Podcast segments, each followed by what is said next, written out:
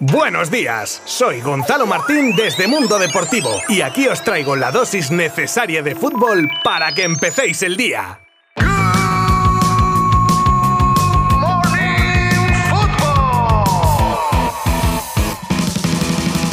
Así sí, han debido de pensar ayer la gran mayoría de aficionados colchoneros. Dentro de una temporada, vamos a decir, muy irregular, el equipo llegaba al duelo europeo con las dudas de cómo reaccionaría ante un grande, que es verdad que tampoco está muy bollante, pero eh, el United es el United. Y lo que pasó es que el equipo del Cholo se cambió la careta y carburó en modo Champions. De ahí que tras un increíble centro de Lodi desde la banda izquierda, que os recomiendo veáis en internet, Joe Félix remataba de cabeza y tras golpear en el palo entraba en la portería defendida por De Gea, que nada podía hacer más que contemplar la escena. Un partido en el que los colchoneros merecieron más y que por desgracia ensucia el gol de Elanga en el minuto 80 en casi el único fallo que tuvo la zaga rojiblanca en todo el partido y tampoco es que fuera de bulto la entrada mal medida de Reinildo, pero costó mucho. Por lo tanto, tablas en el marcador y a dar gracias de que ya no cuenten doble los goles fuera de casa. El otro partido Champions de la jornada fue el trepidante Benfica Ajax que acabaría con empate a dos tras adelantarse en dos ocasiones los neerlandeses y empatar los portugueses en el minuto 72. Probablemente uno de los emparejamientos más igualados de estos octavos, algo que se vio reflejado durante los 90 minutos. Otro partido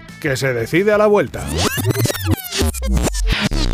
El Barça tuvo ayer su última sesión de entrenamiento en el estadio Diego Armando Maradona con Xavi muy atento y meditando sobre el 11 que sacaría hoy. Y yo me mojo. Y conociendo ya un poco de qué pie cogea el de Terrassa, es muy probable que cuente con Ter Stegen en la portería, obvio, una línea defensiva con Serginho Dest, Araujo y Piqué que volvería al 11 y Jordi Alba, no hay otro en esa posición, en el centro del campo, fijo Busquets y Pedri. Ahora bien, el tercero en discordia no sé yo si será Gaby o De Jong. Venga, de mi cosecha, me tiro a la piscina. Yo digo que De Jong. Esto es quiniela personal, ¿eh? Vosotros podéis dejar la vuestra, por cierto, en nuestras redes sociales. Y arriba, ahora con mucho donde elegir, Aubameyang, que yo creo que está con la moral por las nubes, posiblemente también Ferran Torres. Y mi otra duda es si repetirá Dembélé, que ya parece integrado al 100% en la dinámica, o podría entrar a Dama. Esto sí que os lo dejo a vuestra quiniela personal. Y mañana vemos si acertamos o no. Poco después, en la rueda de prensa previa al partido, hablaban Xavi y Spalletti, y el mister del Barça hacía hincapié en que será una batalla por el balón con un rival de prestigio, pero que confía en que si el equipo está a buen nivel tendrán opciones y que no clasificarse sería una decepción, sobre todo por las ilusiones que se tienen en esta competición. Por su parte, Spalletti, que parecía más un estratega militar arengando las tropas, dijo que su equipo plantará cara al Barça y que intentarán finiquitar el pase por la vía rápida, ya que, eliminando al Barça, se ven como favoritos al título junto al Sevilla.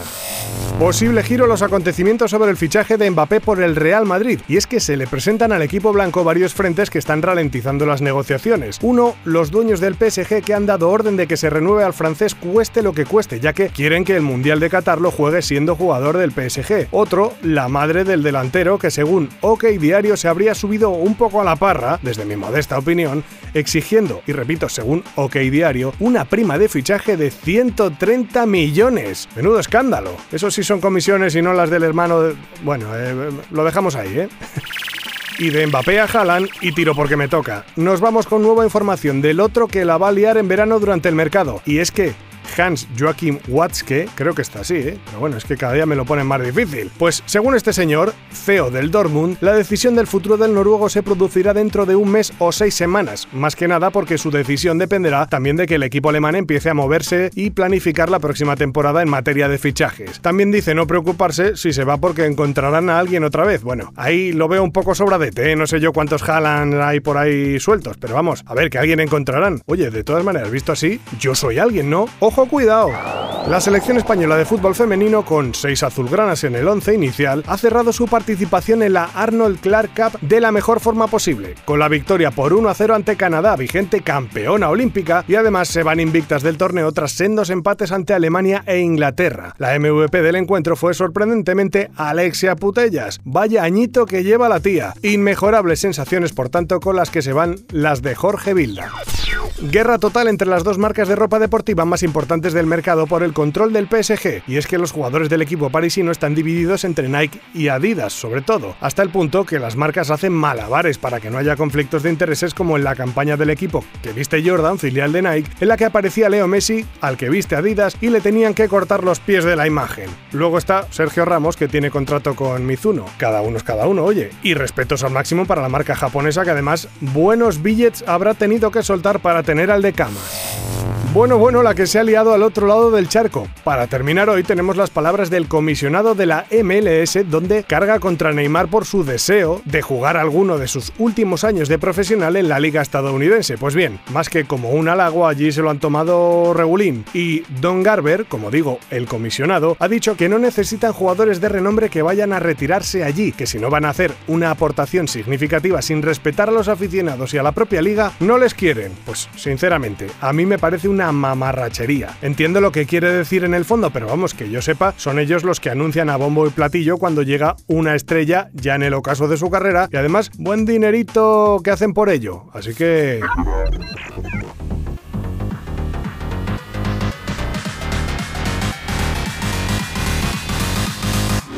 Pues muchas gracias por aguantarme un día más. Oye, que siempre os cuento cosas interesantes y muchas novedades, ¿eh? Sí sé que estáis ahí todos los días, hombre. Pues mañana os quiero ver por aquí también, para cerrar la semana como se merece y con todo el repaso de la jornada de Europa League. Pero de momento, un abrazo virtual, como siempre. Adiós.